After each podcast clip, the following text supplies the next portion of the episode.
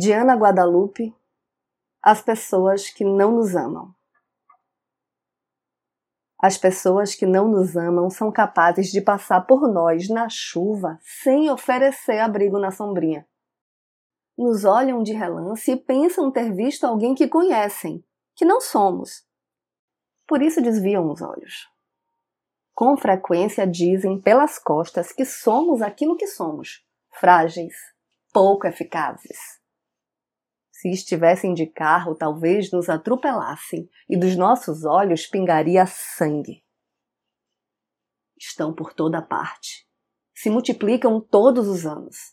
Vivem de forma extravagante as pessoas que não nos amam. Eu sou Renata Ettinger e esse é o Trago número 241.